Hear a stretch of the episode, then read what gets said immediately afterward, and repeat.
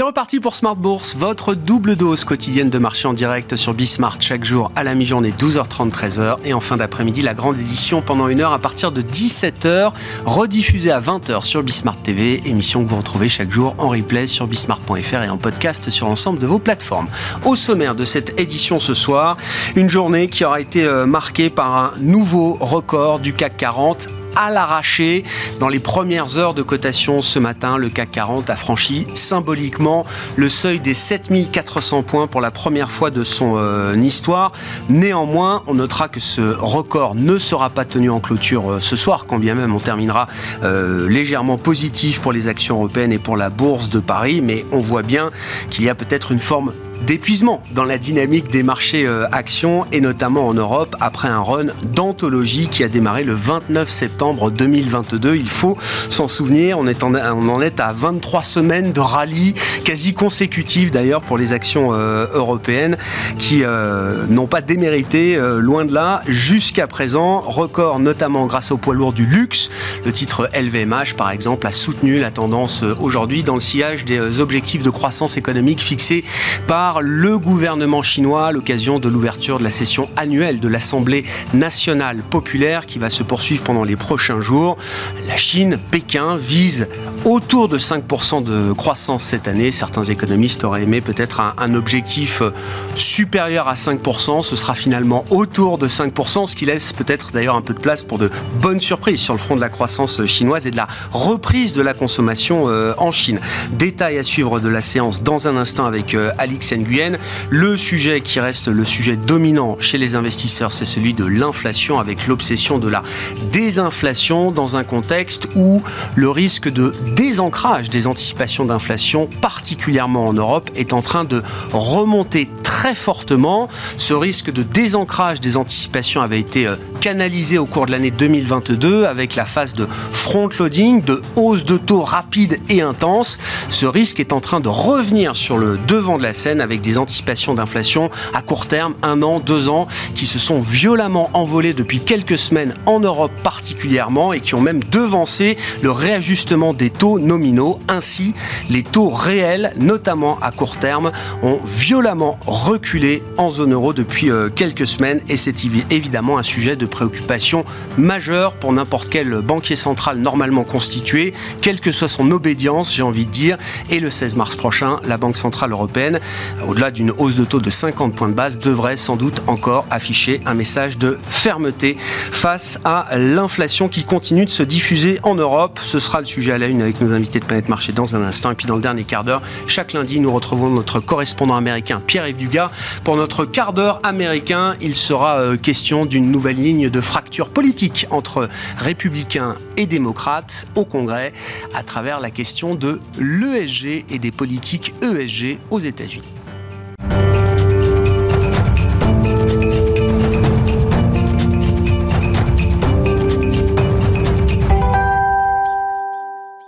D'abord, les infos clés de marché, tendance mon ami, chaque soir à 17h en direct avec vous, Alix Nguyen, même si les 7400 points ne seront pas tenus en séance, il faut le rappeler, c'est une séance qui a vu le CAC 40 marquer un nouveau record ce matin. Oui, le, ce matin, le CAC a dépassé les 7400 points pour la première fois de son histoire. Plus exactement, il a atteint au plus haut 7401,15 points et dépasse de ce fait son précédent record de 7387,29 points le 16 février dernier. À noter euh, cependant que ce record n'a pas duré puisque l'indice s'est vite trouvé ralenti euh, par des investisseurs jouant la prudence, des investisseurs qui attendent l'audition de Jérôme Powell devant la commission bancaire du Sénat demain, euh, suivie d'une audition devant la Chambre des représentants mercredi. À noter euh, que la prochaine réunion du comité de politique monétaire de la Fed aura lieu les 21 et 22 mars. Et puis au-delà de l'intervention du président de la Fed, le marché attend les nouveaux chiffres de l'emploi américain. Ils seront publiés vendredi. Côté valeur, le secteur du luxe porte le CAC, toujours euh, stimulé par la réouverture économique en Chine. Ce matin, LVMH atteignit un nouveau sommet à plus de 830 euros. On retient euh, cependant que la prévision euh, par Pékin d'une croissance de 5% cette année contre 5,5 attendue limite la hausse du marché et pèse sur les valeurs liées aux matières premières premières, dont ArcelorMittal. Du côté des valeurs américaines qui font l'actualité, le titre Apple est entouré aujourd'hui. Oui, cela fait suite à une annonce de Goldman Sachs selon laquelle la banque d'affaires américaine entame la couverture d'Apple avec une recommandation d'achat et un objectif de cours à 199 dollars, euh, soit une marge de progression estimée de près de 32% par rapport au cours actuel de 151 dollars. Et puis on notera sur le fond des statistiques européennes, en zone euro plus précisément, les ventes au détail publiées euh, pour le mois de janvier se sont avérées plus faibles que prévu. Elles ont euh, beaucoup moins rebondi que prévu et sont restées inférieures à celles enregistrées un an plus tôt. Le volume des ventes au détail y a augmenté de 0,3% en glissement annuel et a baissé de 2,3% en glissement annuel. Tendance, mon ami, chaque soir, les infos clés de marché avec Alix Nguyen à 17h en direct dans Smart Bourse sur Bismart.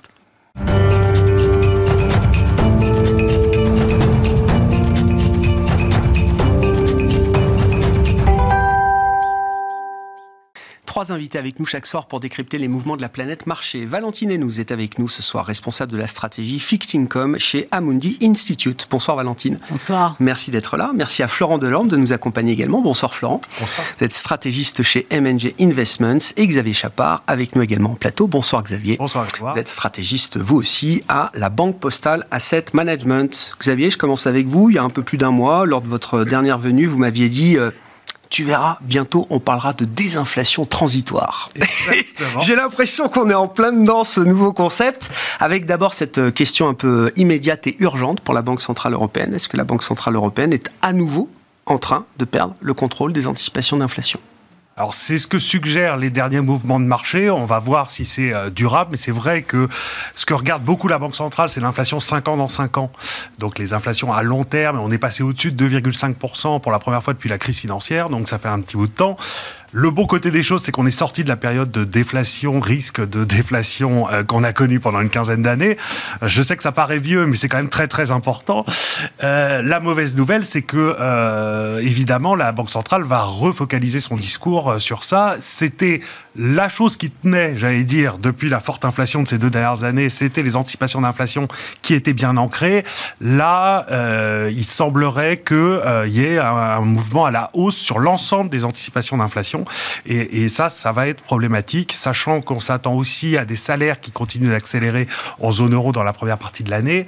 Donc ça, ça plaide plutôt pour un discours qui reste dur euh, pour la, la BCE en mars. Qu'est-ce qui s'est passé en 15 jours, 3 semaines, qui a remis en cause ce que le marché pensait euh, comme une forme de victoire d'une certaine manière. Le fait que les banques centrales, à travers notamment le front-loading et les messages agressifs de 2022, avaient au moins réussi à, casser la dérive des anticipations d'inflation et à les contenir dans une zone euh, à peu près euh, acceptable. Qu'est-ce qui s'est passé là en trois semaines ou un mois pour que euh, les anticipations semblent en tout cas, prennent le risque de se désancrer à nouveau? Il y a deux choses principales. La première, c'est les chiffres d'inflation eux-mêmes. Euh, L'inflation sous-jacente est sortie à 5,6% en février en zone euro. On s'attendait à 5,3%. Et on pensait que c'était le point haut, en fait. Or là, ça a continué à monter, notamment, et dans tout, en fait, toutes les inflations en dehors de l'énergie continuent à monter. Or, euh, nous, tous, on s'attendait au moins à ce que l'inflation alimentaire commence à se stabiliser et l'inflation dans les biens commence à ralentir. Et même ça, ça c'est pas le cas. Et l'autre euh, surprise, c'est la force de la croissance, en fait. On a eu des chiffres de PMI euh, pour la zone euro qui étaient au-dessus de 52 points, donc qui suggèrent que la croissance est quasiment à son potentiel en zone euro, alors qu'on s'attendait à un ralentissement assez net de la croissance. Et euh, c'est peut-être vieux jeu, mais normalement, quand vous êtes dans une économie en surchauffe et que vous avez plus de croissance, ben, ça fait une inflation plus persistante. La question, ça, ça explique pourquoi les anticipations d'inflation à court terme remontent. Sur les anticipations à long terme, c'est un peu plus compliqué de voir clair et, euh, et, nous, on pense qu'elles sont déjà un peu trop élevées si la BCE fait son travail. Hmm. Valentine, euh, combien de fois faudra-t-il revoir sa copie euh, Parce qu'on a réajusté le taux terminal euh, de la BCE comme celui de la Fed continuellement, quasiment à travers l'année 2022. On pensait qu'on arrivait à, un, à, une idée un peu consensuelle de ce que pouvaient être les taux terminaux aux États-Unis et en Europe. Hein, J'insiste sur le, le, le cas euh, européen qui semble encore assez, euh, assez urgent. Euh, Est-ce que vous avez revu votre copie comme tout le monde et... On est en train de la revoir. Ouais, vous êtes en train de la revoir une nouvelle fois On était un par la force des choses. Pour la, la BCE à 3,5, on va sûrement se rapprocher de 3,75. Enfin, comme, enfin, on va suivre le mouvement parce que on se rend bien compte aujourd'hui qu'on est surpris par la résilience de l'activité économique en Europe et par cette force de l'inflation et cette inflation sous-jacente qui pourrait rester euh, plus, plus, plus élevée plus longtemps euh, que prévu. Alors ce qui est très intéressant, c'est que d'habitude, on a, en, général un décalage entre le moment où on, fait une hausse de taux et le moment où ça impacte euh, l'activité économique. En général, c'est 12-18 mois. Et là, on est en train de se rendre compte que ben, cette, sensibilité, de, nos économies au taux est beaucoup moins forte qu'avant. Alors, on essaye de comprendre pourquoi, mais en fait, je pense qu'une des raisons fondamentales, c'est toutes les mesures de soutien qu'on a prises pendant le Covid et qu'on est toujours en train de prendre euh, et qui renforcent nos économies. C'est-à-dire qu'on a euh, nos ménages qui ont énormément d'épargne, on a nos entreprises qui ont accumulé énormément de liquidités pendant la crise du Covid, qui ont des besoins de refinancement qui restent relativement faibles. Il y a encore énormément de liquidités du côté des investisseurs. Donc toutes ces mesures de soutien, aujourd'hui, réduisent la sensibilité de nos économies à ces hausses de taux. D'autant qu'on peut comparer la demande à l'offre après le ou les chocs d'offres euh, euh, qu'on a connus, euh, l'écart entre une demande soutenue par l'échec et une offre qui n'est pas normalisée, et loin de l'être peut-être même dans certains secteurs, ça crée cette tension-là permanente. Alors aux États-Unis, je trouve que c'est très, très caricatural. Hein. On continue toujours à avoir une demande qui est très forte, des salaires qui sont en hausse, notamment pour les, les revenus les moins élevés. On a euh, encore un trillion d'épargne du côté des ménages qui correspond au bon an à 8% de la consommation annuelle. Et en face, on a toujours une offre qui est relativement contrainte. Une offre qui est contrainte sur le marché du travail. Il manque 3 millions de personnes sur le marché du travail. Une offre qui est contrainte sur l'immobilier. On a les stocks sur le marché de l'immobilier qui est plus bas. Et même sur des secteurs euh, comme le secteur auto, on a des stocks qui sont très faibles. Donc, ce qui veut dire demande très forte dans un environnement, une offre qui est contrainte. Eh bien, on va continuer d'avoir des pressions sur les prix et des banques centrales, euh, que ce soit la Fed ou la BCE, qui vont devoir continuer de monter l'auto, ou du moins de les maintenir en territoire restrictif sur une période prolongée. Et après, ça va nous interroger sur bah, l'impact, dans un second temps, euh, de, ces, de cette normalisation euh, peut-être trop forte des, politiques monétaires sur la croissance. Mais ça, ce ne sera que dans un deuxième temps, et les marchés ne sont même pas en train de penser aujourd'hui à cette deuxième phase. Les marchés aujourd'hui se concentrent sur ah bah, l'activité économique est très résiliente. Oui, parce que le, le qu'il y ait un délai plus long pour certaines économies de la transmission de politique monétaire, c'est une chose. Mais à la fin, il y a quand même une transmission qui se fera. Et euh, plus on, plus on monte le niveau de restriction monétaire, plus le choc à l'arrivée sera. Euh, quand on regarde les niveaux des taux courts, on se dit qu'il y a un moment, ça, c'est, le, coût, le coût du financement à court terme euh, a quand même un impact à un moment donné sur les économies. On se dit quand même, à un moment, ça va impacter nos enfin, les économies. Quoi. Donc le no lending n'est pas éternel, quoi. Non, le moi je ne crois absolument pas au, no lending. On monte les taux. À un moment, ça aura un impact sur l'économie. Je pense que sur serment monétaire, euh, on, peut, on peut décaler l'impact, mais on n'évitera pas l'impact des hausses de taux sur l'économie. Je, ne crois pas au no landing. Florent quelle est l'analyse euh, que vous faites de la situation inflationniste? Et, encore une fois, hein, je me focalise vraiment sur l'Europe, puisque je crois comprendre euh, que la situation américaine, tout le monde est plus à l'aise pour lire la situation américaine alors qu'en Europe, visiblement, c'est compliqué de comprendre que neuf mois après la première hausse de taux de la BCE, euh, non seulement la désinflation n'a pas commencé, mais l'inflation cœur continue d'accélérer. Sur un an, bien sûr, même si on se méfie des effets de base et du year-on-year economics, mais en trois mois annualisés, on passe de 5 à 5,2 à 5,3, et là, la dernière marche, c'est 5,3, 5,6 euh, pour euh, l'inflation. Zone euro, cœur. Neuf mois après la première hausse de taux de la BCE. Oui, effectivement, ce qui tend à montrer que l'inflation se diffuse dans l'ensemble des secteurs euh, de l'économie. Donc les, les tests qu'on a pu développer euh, il y a une douzaine de mois, euh, où on expliquait qu'avec la baisse progressive de l'énergie, l'amélioration des chaînes logistiques, eh bien tout, tout rentrerait dans l'ordre. En fait, ça se passe pas tout à fait comme ça parce que on s'aperçoit sans doute que les entreprises profitent d'une sorte d'effet d'aubaine et euh, finalement font passer des hausses de prix alors même que leur coût de production euh, euh, n'augmente plus. Donc on, pourrait s'attendre à une certaine modération sur, sur les hausses de prix. mais non, on peut comprendre effectivement que les entreprises en, profitent pour, pour augmenter leur prix de vente. Et il y a donc une sorte d'esprit inflationniste hein, qui s'est installé, ce que, beaucoup craignaient, au-delà de la simple analyse de, du, coût des matières premières, de l'énergie, des difficultés d'approvisionnement éventuelles. Alors c'est vrai que quand on est face là maintenant à une inflation de nature différente, puisqu'elle est beaucoup plus structurelle, hein, euh, dès lors que c'est l'esprit de l'inflation, qui de la hausse de prix qui, commence à s'étendre dans tous les secteurs, c'est vrai que ça appelle de la part euh, des banques centrales, en théorie, une réaction euh, plus, énergique.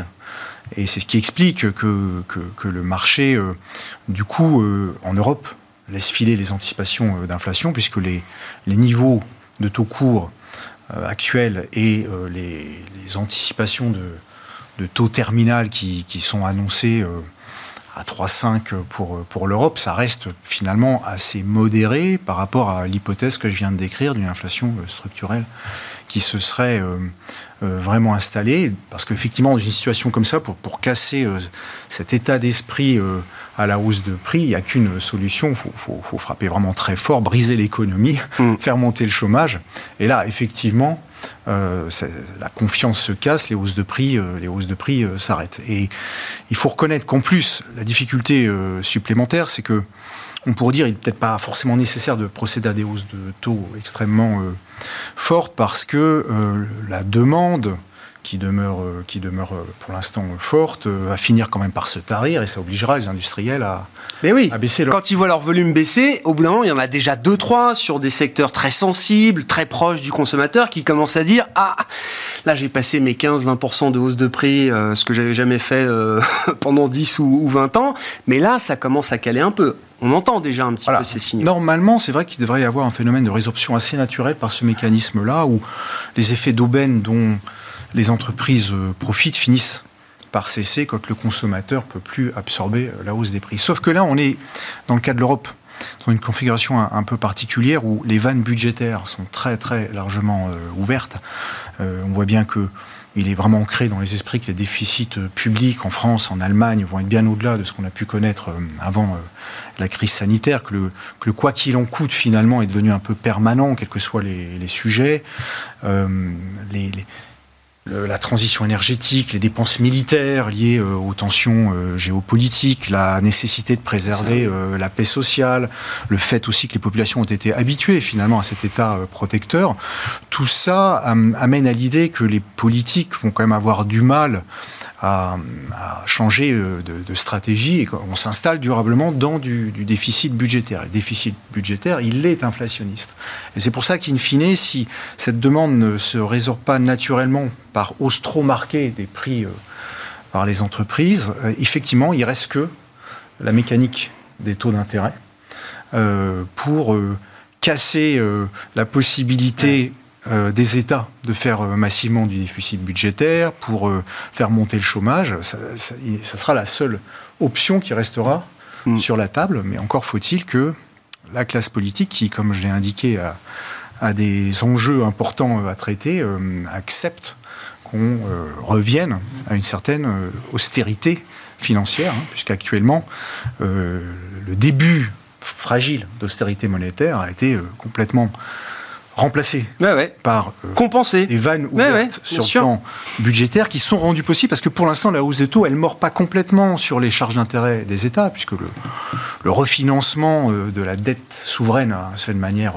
progressive. Donc il faudra 2, 3, 4 ans pour qu'on commence à avoir des charges d'intérêt oui, oui, qui, euh, soient réellement euh, douloureuses. commence d'être très douloureuse. Donc effectivement, on est dans une, espèce de période un peu transitoire. On a l'impression qu'on peut concilier un déficit extrêmement important et un début de remontée de taux, mais c'est simplement parce que cette remontée de taux d'intérêt, pour l'instant, elle ne s'applique pas à l'intégralité de la dette souveraine. Mais quand le choc va se faire, euh, la question c'est quel arbitrage on fera à ce moment-là, et ce sont les politiques ou la Banque centrale qui, gagneront le bras de fer, euh, qui, euh, qui accompagnera qui? C'est ça la, grande idée. Tout le poids de la lutte contre l'inflation, euh, notamment en zone euro, euh, repose avant tout sur les épaules de la Banque centrale euh, européenne. D'accord avec ça, Xavier? Et on est toujours bah, un peu un peu décalé, à front renversé de ce qu'on a connu quand il fallait lutter contre la déflation. C'est ce que vous rappeliez tout à l'heure, où on menait en parallèle crise des dettes souveraines, des politiques austéritaires dans les économies de la zone euro, quand la BCE, elle,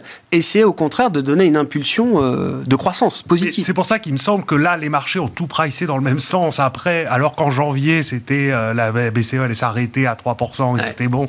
Là, maintenant, c'est elle va aller à 4 ou au-delà. Je pense que c'est un peu. Euh, enfin, c'est tout à fait possible qu'elle soit obligée de le faire. Le problème, c'est que ça reste dangereux de remonter les taux aussi vite. Mm. Euh, il y a deux raisons là à court terme. La première, c'est que la BCE, elle a remonté ses taux avec retard. Et ce qui fait qu'elle a atteint le taux neutre, le taux qui stabilise l'économie, qu'en décembre dernier. Mm. Donc on dit, ça fait un an qu'on remonte les taux, sauf qu'au elle remontait depuis des niveaux extrêmement accommodants. Donc en fait, elle est en politique restrictive depuis décembre. Donc nous, on s'attend encore à voir un ralentissement à, venir, même si euh, c'est vrai qu'on est surpris là pour l'instant de l'attitude de l'économie. Ça ne veut pas dire que dans 3, 4 mois, 5 mois, on n'aura pas cet impact-là. Et la deuxième grosse question qu'on va avoir, c'est les politiques budgétaires. C'est vrai que ça, c'est euh, c'est ce qui peut forcer la BCE à aller plus loin. Euh, là-dessus, il va y avoir les négociations sur les nouvelles règles budgétaires à imposer à partir de 2024, parce que pour l'instant, elles ont été suspendues là depuis le Covid. Et donc ça, ça va être très important. Et on a les premières négociations à l'Eurogroupe euh, mi-mars et, la décision devrait être prise avant fin juin pour qu'elle puisse être mise en œuvre en 2024. Et donc là, on va voir justement si on est vraiment rentré dans une nouvelle euh, équilibre politique avec des déficits euh, plus élevés durablement, ou si les autorités européennes essayent là de reprendre un peu la main et d'enlever un peu de poids à la BCE. Vous êtes en train de me dire qu'en trois mois, l'Europe va se mettre d'accord sur un nouveau cadre budgétaire futur à partir de 2024. Je ne sais pas pourquoi, j'ai du mal à acheter l'idée ah. que ça va être aussi rapide et aussi simple, euh, Xavier. Je pense pas que ça soit aussi rapide et aussi simple. Je dis juste qu'il faudra se mettre d'accord sur quelque chose. Oui, bien sûr. Alors comme c'est européen, généralement, c'est on se met d'accord sur un truc temporaire et puis on le. Quand bien même, ce serait pas un cadre définitif, c'est ce que vous voulez dire. D'accord. Ça peut être un cadre temporaire, mais de toute façon, ça va remettre l'accent là-dessus.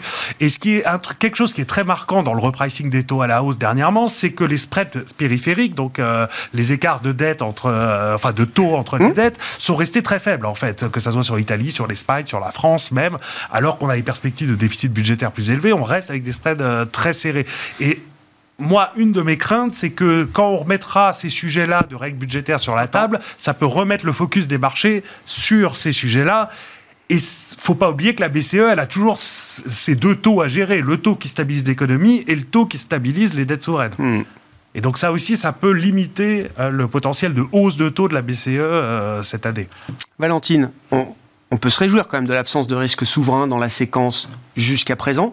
C'était il y a euh, euh, même pas un an, euh, le risque majeur qui allait euh, empêcher la normalisation de la BCE. Il fallait construire un, nouvel outil, le TPI, que tout le monde a oublié, mais visiblement qui semble produire une, forme d'efficacité de ce point de vue-là. comment on explique que le spread Italie-Allemagne soit, soit quasiment au plus bas, entre guillemets, de la, de la séquence quoi. On est à 180 je faisais partie quand même, faut, faut l'avouer, du camp de ceux qui étaient un peu prudents sur les dettes périphériques. tout le monde, Valentine tout le monde. D'accord, mais attends. oui, attends, oui. Donc je faisais partie du camp de ceux qui étaient prudents.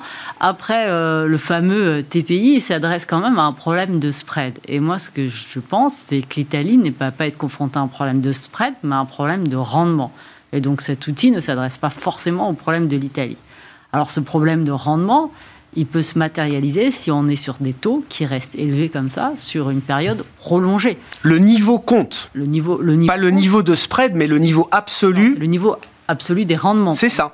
C'est ça. Je comprends. Et le spread traduit le stress des investisseurs. Mais le niveau de rendement, l'Italie, avec des taux entre 4 et 5, c'est peut être compliqué pour l'Italie si ces taux restent élevés sur une période prolongée.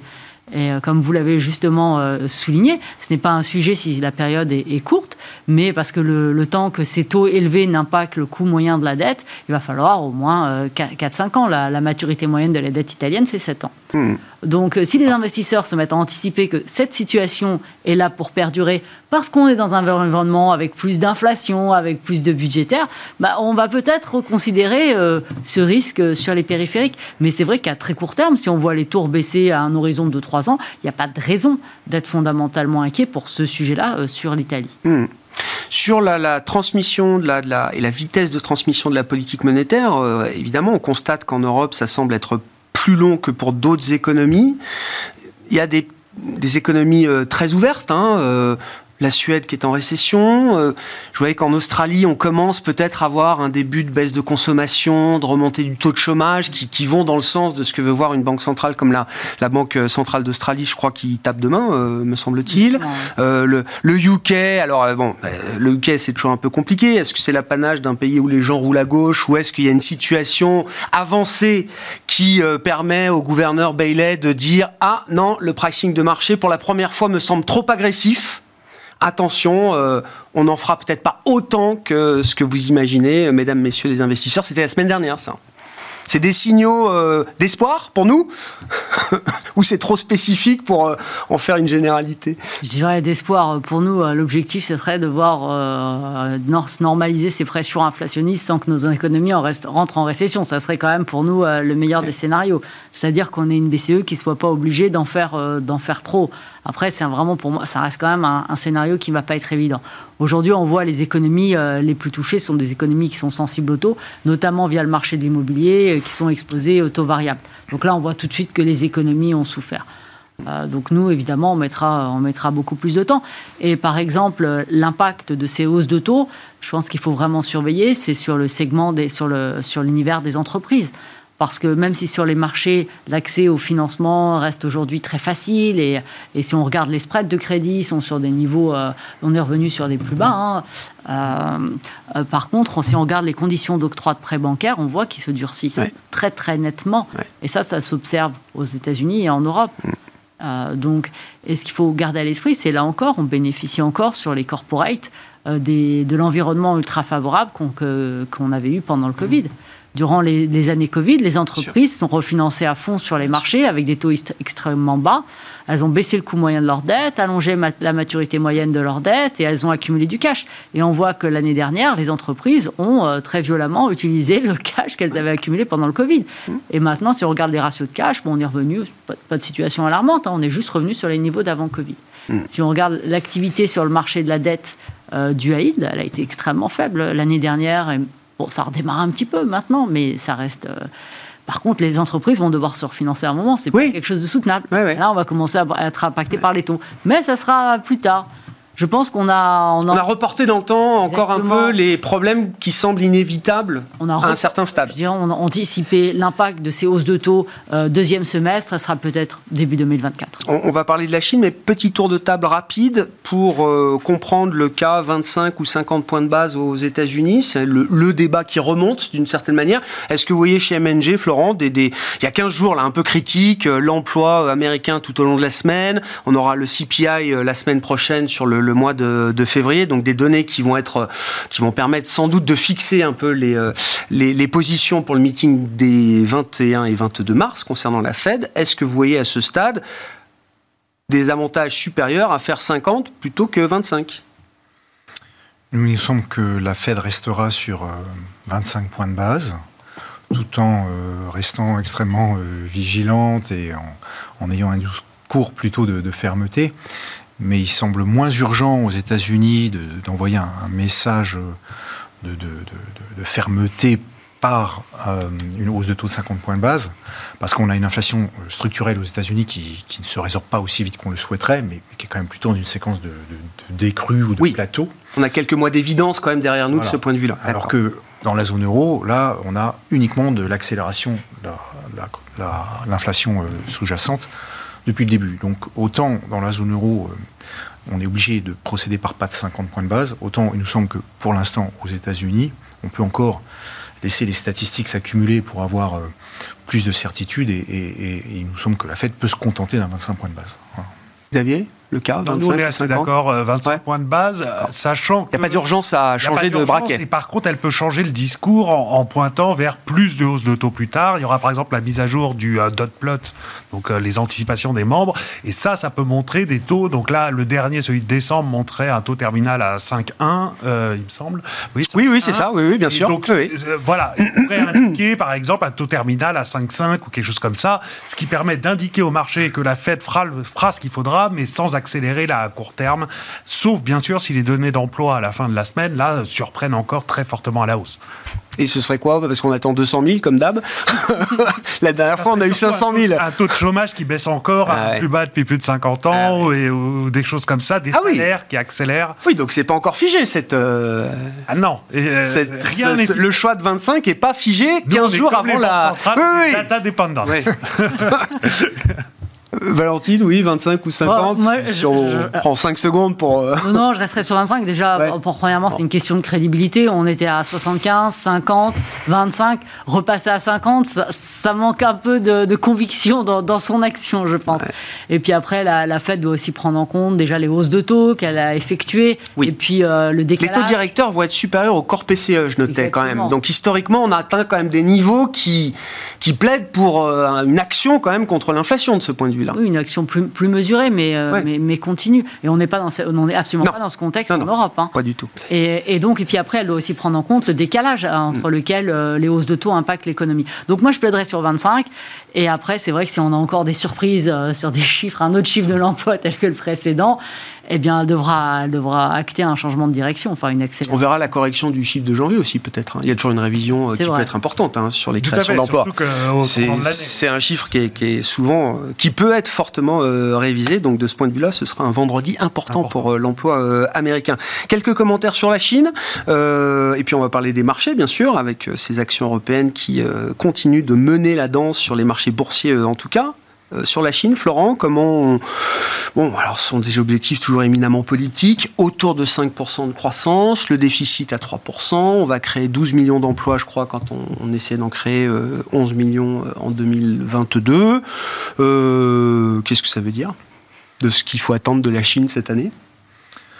Bah, Nous, on note le redressement des indicateurs d'activité, ce qui est, disons, le, critère numéro un pour juger de l'appréciation de la situation. On, voit bien que du fait de la fin euh, de, la situation euh, sanitaire très, ferme qui avait été mise en place par euh, les autorités chinoises, on a une réouverture de l'économie et donc une croissance qui va se redéployer à nouveau avec du soutien public dans, différents secteurs. Donc tout ça est bon pour l'économie mondiale.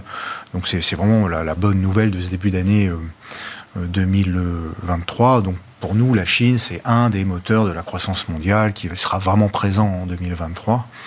Et donc, euh, on ne voit pas, on n'a pas d'objection de, enfin, je veux dire, vous n'êtes pas contre. on n'est pas contre. Et surtout, on ne voit pas de, risque euh, caché euh, dans le secteur immobilier chinois, par exemple, qui pourrait, qui pourrait mettre à mal ce scénario un peu optimiste sur le, le cas chinois. Il nous semble qu'il n'y a pas de mauvaises nouvelles à attendre du côté chinois. c'est plus des surprises positives qui nous attendent éventuellement. Et sur le côté euh, reprise chinoise euh, égale inflation euh, supplémentaire via les matières premières ou via, je ne sais pas, d'autres secteurs. Si les Chinois se mettent à racheter quelques voitures allemandes, par exemple, dans des contraintes d'offres toujours importantes pour le secteur automobile, est-ce que ça remet pas une couche encore sur ces déséquilibres offre-demande?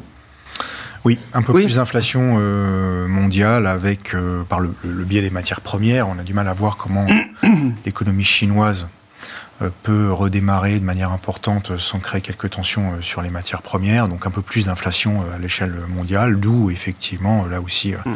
pour la Banque Centrale Européenne, une, une petite difficulté supplémentaire. Xavier, qu'est-ce qu'on voit déjà de la reprise chinoise et qu'est-ce qu'on, comment on comprend les objectifs politiques fixés? Alors oui, la reprise chinoise est très forte, surprend même euh, les anticipations très positives mmh. là en début d'année. Sur les cibles euh, qu'ils ont annoncées, elles sont très prudentes. Alors ça peut se lire par le fait qu'ils aient raté les cibles l'année dernière. Donc là, avoir une cible de 5%, sachant que tout le monde s'attend à au moins 5%. Une fois oui, deux fois non, quoi. Voilà, ça va être facile, surtout que c'est la nouvelle équipe qui va, qui va être aux commandes. Donc c'est plus facile de lui donner quelques marges de manœuvre. c'est quand même, ça veut dire pour nous qu'il n'y aura pas de, de, relance supplémentaire très importante. On voit qu'ils préfèrent la stabilité économique, mais mais pas beaucoup plus en termes de croissance, qui permet de se focaliser aussi sur les problèmes géostratégiques, sur la, la défense nationale. Il y a le budget militaire qui a augmenté très fortement euh, de 7,2% euh, dans le, dans le nouveau budget pour cette année. Donc ça, c'est le côté négatif, c'est que ça peut euh, dire, vouloir dire des tensions avec les États-Unis qui réaugmentent alors qu'elles étaient plutôt accalmies ces derniers mois. Le point positif, c'est pas de relance très très très forte et donc ça veut dire que pour le reste du monde, on aura une demande chinoise qui va se reprendre, mm. mais pas nécessairement euh, des pressions inflationnistes sur les métaux ou sur euh, en dehors de l'énergie, j'allais dire. Ça risque d'être assez calme. On voit que les gouvernements locaux n'ont pas le droit de s'endetter trop euh, de façon supplémentaire. Mm. Donc ça veut dire en termes d'infrastructure, pas forcément le rebond qu'on avait eu après la crise financière. Donc c'est plutôt favorable pour les pressions inflationnistes, inflationnistes mondiales, sauf bien sûr pour l'énergie où ça, de toute façon, on va avoir une demande en forte hausse. Hmm. Comment vous voyez la réouverture chinoise, des objectifs fixés euh, euh, Valentine, c'est positif Chine, positif Asie, positif émergent? Je, trouve que c'est assez, assez, positif. Déjà, hmm. le 5% laisse la place pour les bonnes surprises. Et euh, déjà aussi, il n'y a pas d'annonce de, gros plans de relance.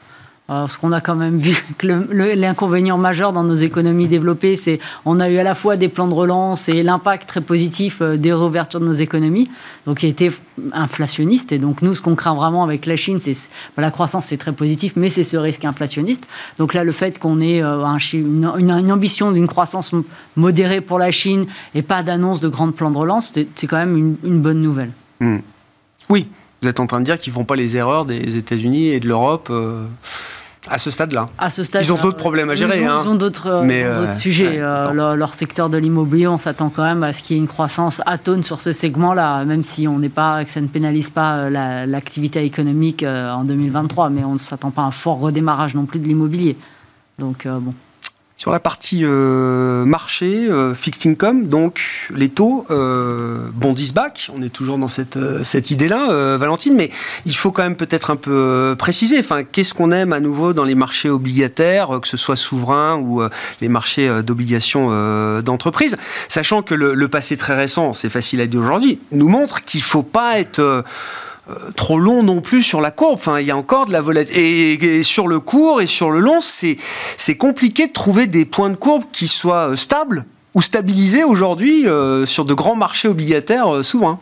On s'attendait quand même à avoir un peu moins de volatilité dans, dans, ce premier semestre, avoir plus de visibilité sur la trajectoire d'inflation et sur le taux terminal. Je pense qu'on peut avoir une certaine humilité sur le marché des taux euros.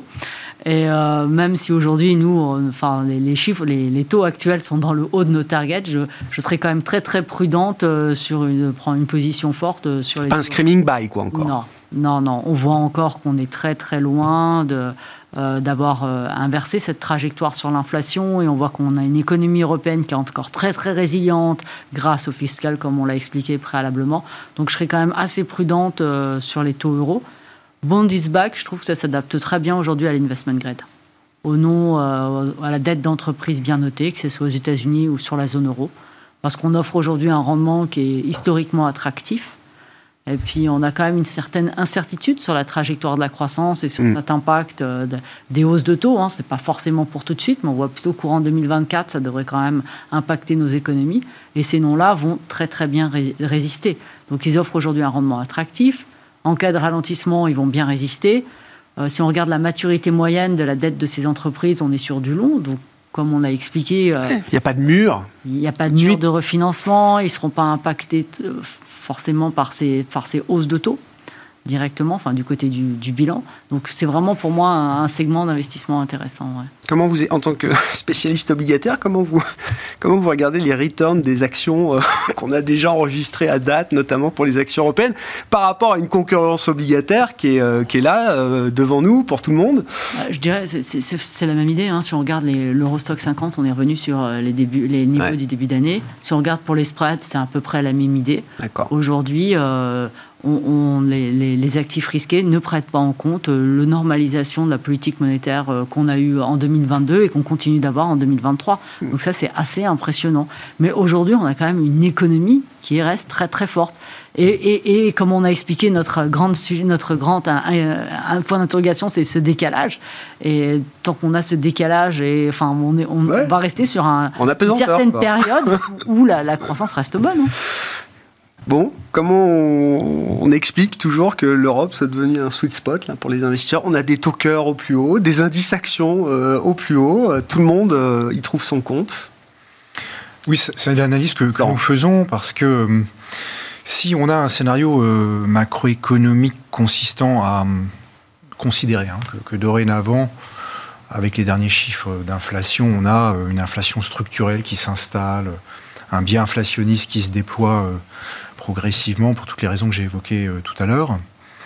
Euh, et si on pense que euh, les banques centrales, enfin la Banque centrale européenne va ajuster, remonter encore ses taux, mais sera toujours un peu en retard finalement, hein, ce qui nous est notre, notre idée, hein, puisque on voit mal une banque centrale européenne faire le choix de, de mettre dans une difficulté monstre les économies, les pouvoirs publics. Donc il y aura une lutte contre l'inflation, mais qui se fera toujours avec euh, modération. Tout ça, ça, amène à l'idée qu'on est peut-être sur la séquence des, des, 5-10 ans qui viennent, on, est plutôt dans un schéma de, taux réels négatifs. C'est quand même plutôt ça l'idée. Donc forcément, des taux minous plus, plus, des taux plus élevés que ce qu'ils ont pu être mmh. durant la décennie passée, mais euh, euh, pas suffisamment élevés pour vraiment éradiquer l'inflation. Donc le régime euh, de, croissance et d'inflation euh, qui nous semble le plus probable, c'est effectivement une inflation euh, bien au-delà des targets de, la BCE dans, dans la zone euro, donc avec une inflation qui pourrait s'installer à un tour de, 3% de manière un peu structurelle, ce qui sont d'ailleurs, c'est des anticipations d'inflation qui, du marché. Qui convergent vers cette idée-là, oui, bien sûr.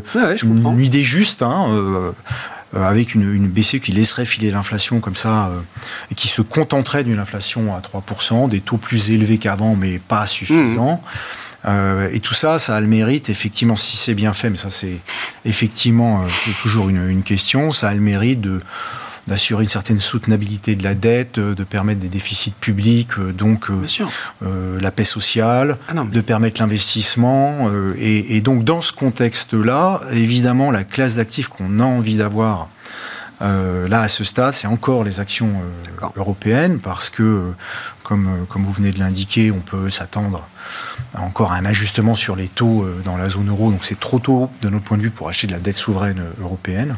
Mais par rapport à la perspective que je viens d'écrire, les actions européennes semblent, disons, les plus à même, dans un contexte d'inflation structurellement plus élevé qu'avant, d'être l'actif qui permet finalement de, de, de, perdre moins que si on est sur un... Donc c'est l'alternative en fait. C'est, il faut, faut comprendre l'intérêt des actions comme étant euh, dans le match un peu de le concours de beauté permanent, permanent sur les marchés, c'est l'alternative voilà, qui vous semble toujours la plus intéressante Si on doit arbitrer, choisir la, solution la, moins mauvaise dans un contexte d'inflation structurelle plus élevé, il nous semble que les actions européennes restent encore le, meilleur choix.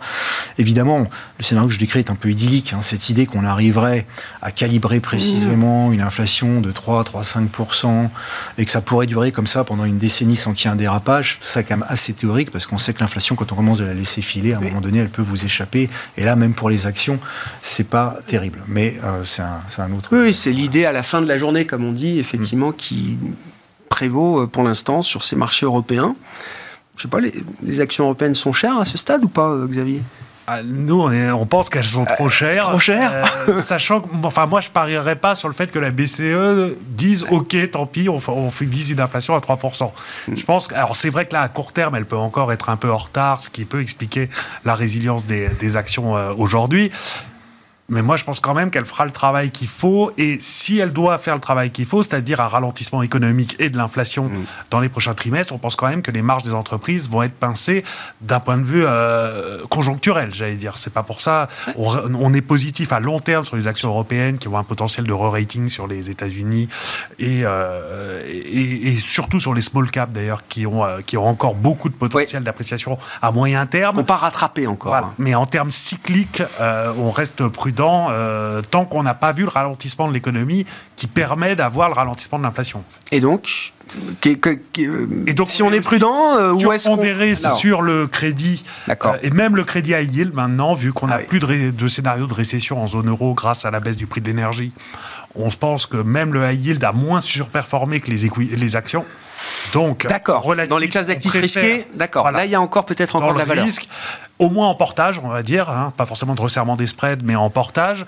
Et puis, euh, et puis nous, on est revenu aussi sur euh, les maturités plutôt courtes euh, sur les dettes souveraines.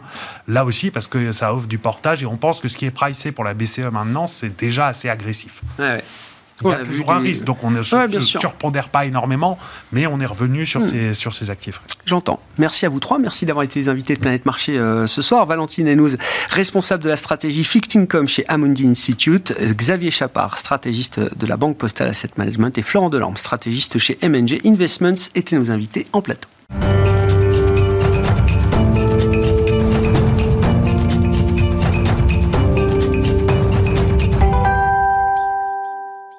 Lundi, le dernier quart d'heure de Smart Bourse est euh, consacré à l'analyse de la vie économique et politique américaine, ce fameux quart d'heure américain qui nous permet de retrouver en visioconférence Pierre-Yves Dugas, notre correspondant américain. Bonjour et bienvenue euh, Pierre-Yves. Commençons avec la dimension euh, économique et même plus précisément microéconomique. Ça nous amène à parler de la vie américaine au sens large. La saison des résultats se termine traditionnellement par la publication des résultats des grands retailers, de la grande distribution euh, américaine, euh, euh, Pierre-Yves. Et donc, on a une photographie globale de l'état de santé des grands magasins américains. Que peut-on dire de ce point de vue-là? Je suis frappé par leur blues. ils chantent le blues alors qu'ils ont réussi un quatrième trimestre honorable, en tout cas meilleur que prévu. Euh, dans un contexte macroéconomique où nous avons insisté aux États-Unis en novembre et en décembre à un recul des dépenses personnelles de consommation, ce qui est assez choquant. Et depuis, au mois de janvier, euh, un net rebond, on va y revenir pour des raisons plus ou moins durables. Malgré ces performances meilleures que prévues ou moins mauvaises que prévues, suivant le point de vue auquel on se place, on voit pour leurs perspectives euh, annoncées des géants comme Walmart, Home Depot, Target, Ross, nous annoncer des perspectives euh, au mieux très légèrement positives, mais inférieures à la progression des prix. Euh, nous sommes dans un contexte d'inflation, voire euh, progression nulle ou recul. Ross Stores, chaîne de, de, magasins de discount, prévoit un 2023 qui sera plat. Macy's et Cole, où vous allez certainement faire vos courses quand vous venez aux États-Unis, euh, Macy's nous et Cole également nous prévoit un recul de 2 à 4 de leur chiffre d'affaires cette année. Best Buy, le numéro 1 d'électronique, table sur un recul de 3 à 6 et, et, Walmart, euh, qui nous a affiché des performances très, très honorables et qui est le leader de la distribution aux États-Unis, euh, table sur un gain qui est à peine supérieur à celui de l'inflation. Euh, quand on fait 8% à périmètre comparable par rapport à l'année précédente, 8% de hausse dans un contexte où l'inflation est de l'ordre de 6%, ça n'est pas glorieux. D'autant que, ne l'oublions pas, Walmart vend beaucoup de produits alimentaires, en majorité d'ailleurs, et l'inflation pour les produits alimentaires, elle est d'au moins 10%.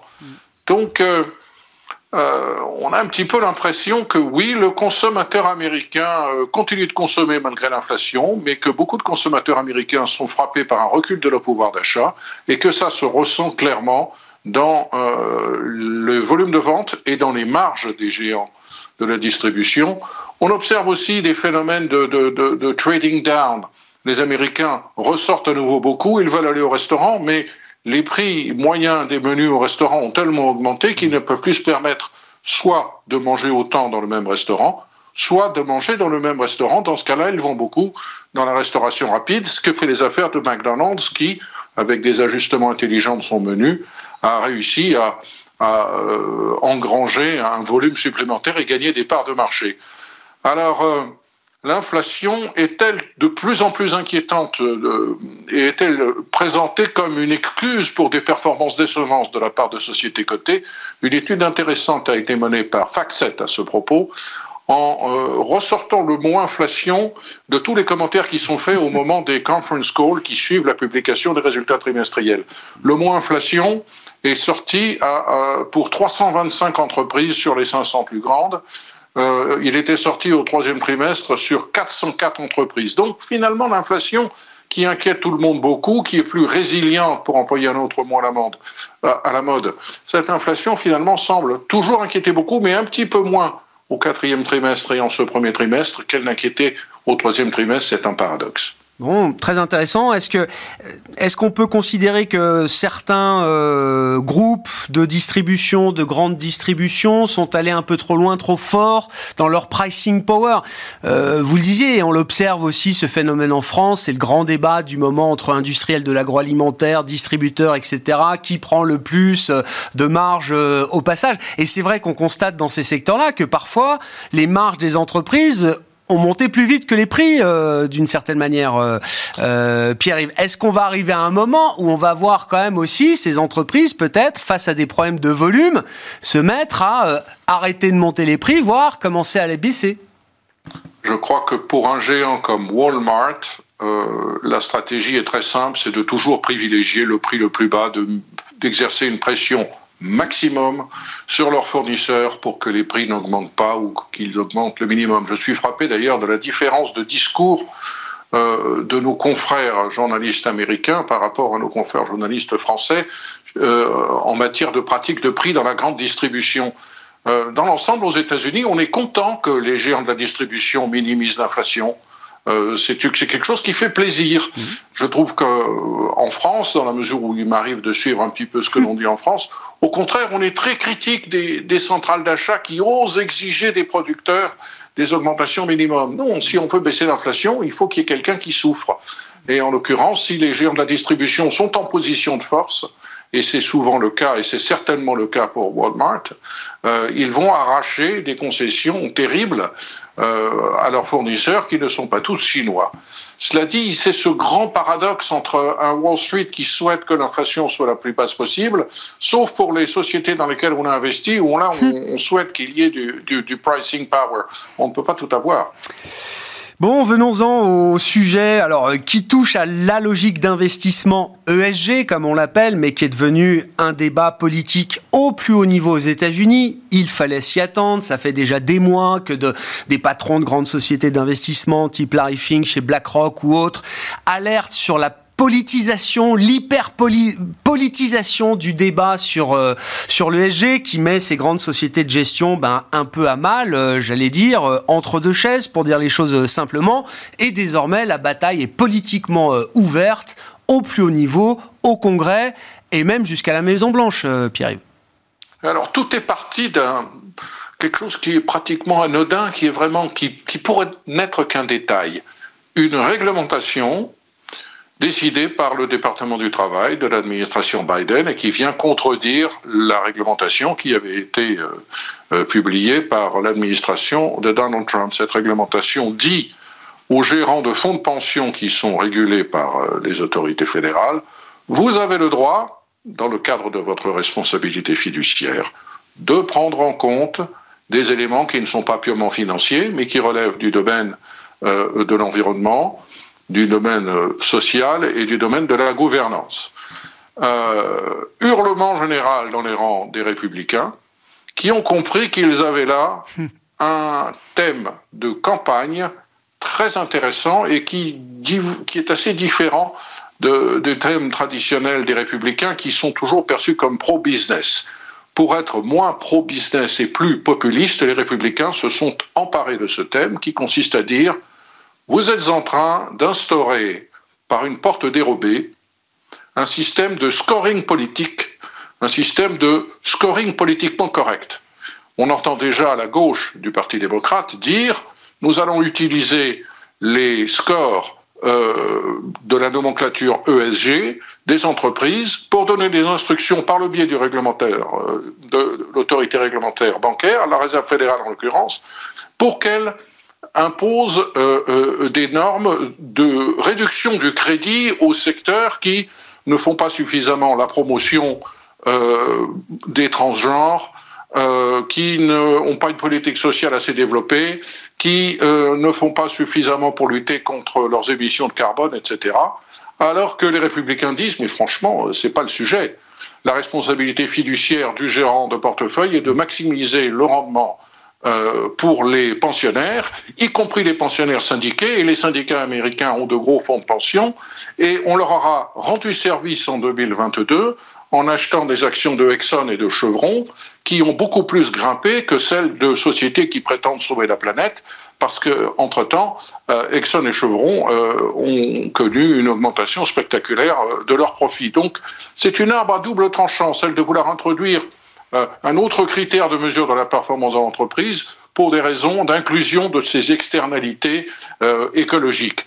Euh, on voit un candidat républicain déclaré, M. Ron DeSantis, gouverneur de Floride, qui nous sort un livre, et toute une partie de cet ouvrage est consacrée au combat de ce qu'il appelle le capitalisme woke, qui est cette tentative, selon lui, des activistes écologistes et de la gauche du Parti démocrate pour faire entrer des critères de mesure de la performance capitaliste qui n'ont rien à voir avec la finance et qui représentent des valeurs qui ne sont pas les valeurs du peuple américain parce que ce, ce système n'est pas du tout approuvé par le Congrès. Si on demandait au Congrès aujourd'hui de vouloir voter sur les principes ESG, il voterait contre. Et d'ailleurs, c'est ce qui s'est produit la semaine dernière. Mmh. Euh, un texte a été voté au Sénat dans les mêmes termes qu'à la Chambre des représentants et Joe Biden va probablement mettre son premier veto, euh, le premier veto de son mandat, à cette, euh, à cette loi adoptée au Congrès qui vise à euh, invalider la décision réglementaire du département du travail ça crée une situation très très trouble et très troublante pour les asset managers. Hein. J'ai vu tous ces grands asset managers américains la semaine dernière tirer à nouveau la sonnette d'alarme. Le message est, je, je, grossis un peu le message, mais il y a tellement d'injonctions contradictoires d'un État à l'autre au niveau euh, fédéral que pour nous ça devient un risque financier. C'est-à-dire mettez-vous d'accord, fixez quelque chose d'un peu euh, normatif, même si les États-Unis sont pas une puissance réglementaire comme peuvent l'être euh, peut l'être l'Europe de ce point de vue-là, mais ça crée quand même une, un, un, risque de déstabilisation pour des grandes sociétés d'asset management qui disent nous le problème immédiat c'est nos levées de fonds. comment est-ce qu'on va vendre justement aller pitcher des nouveaux investisseurs, des nouveaux partenaires, des nouveaux clients, sachant que bah, il y a la moitié qui veut ça et l'autre moitié qui veut l'inverse. D'où la décision d'un des plus grands euh, de l'industrie, Vanguard, euh, qui est même un pionnier en matière de fonds, euh, de vouloir sortir de, de, ce réseau de normes internationales auquel s'accrochent encore BlackRock et State Street, par exemple, mais beaucoup d'autres, notamment en Europe. Vanguard considérant que on, on, est en train de rentrer dans un système qui, qui est politiquement toxique et qui est financièrement douteux. Parce que l'autre critique que l'on, a, que l'on peut adresser au système ESG, c'est qu'il est subjectif. On se souvient des hurlements, euh, le mot n'est pas trop fort, poussés par euh, Elon Musk lorsqu'il s'est rendu compte que dans la nomenclature ESG, euh, Tesla, le premier constructeur mondial de véhicules électriques, était moins bien coté que Exxon, euh, la plus grande société pétrolière américaine. Euh, on se demande un petit peu comment euh, sont calculés ces scores. donc, est-ce que l'on agit vraiment dans l'intérêt des pensionnaires? Est-ce qu'on agit vraiment en, en fonction d'un processus politique démocratique légitime? Est-ce que l'on n'est pas simplement dans un système qui est purement politique et qui est destiné à calmer les activistes pour pas qu'on ait de problème le jour des assemblées générales. Euh, est-ce qu'on est en train de, de, contourner la démocratie américaine C'est une grave question. Et les républicains, c'est stupéfiant parce que je pense que c'est inimaginable en France. C'est une question qui est placée au centre de la campagne électorale des républicains aujourd'hui débat effectivement qui dépasse le débat euh, de l'investissement euh, classique. C'est un débat politique au plus haut niveau désormais autour de la pratique et euh, l'intégration de ces critères ESG dans le capitalisme aujourd'hui. Merci beaucoup Pierre-Yves. Pierre-Yves Dugas, correspondant américain de Bismart et de Smart Bourse avec nous chaque lundi en direct, 17h45 pour le cadre américain, rediffusé à 20h45, vous le savez, sur Bismart TV, que vous retrouvez bien sûr en podcast et en replay chaque semaine. Voilà pour cette édition de ce lundi. On se retrouve demain en direct à 12h30 sur Bismart.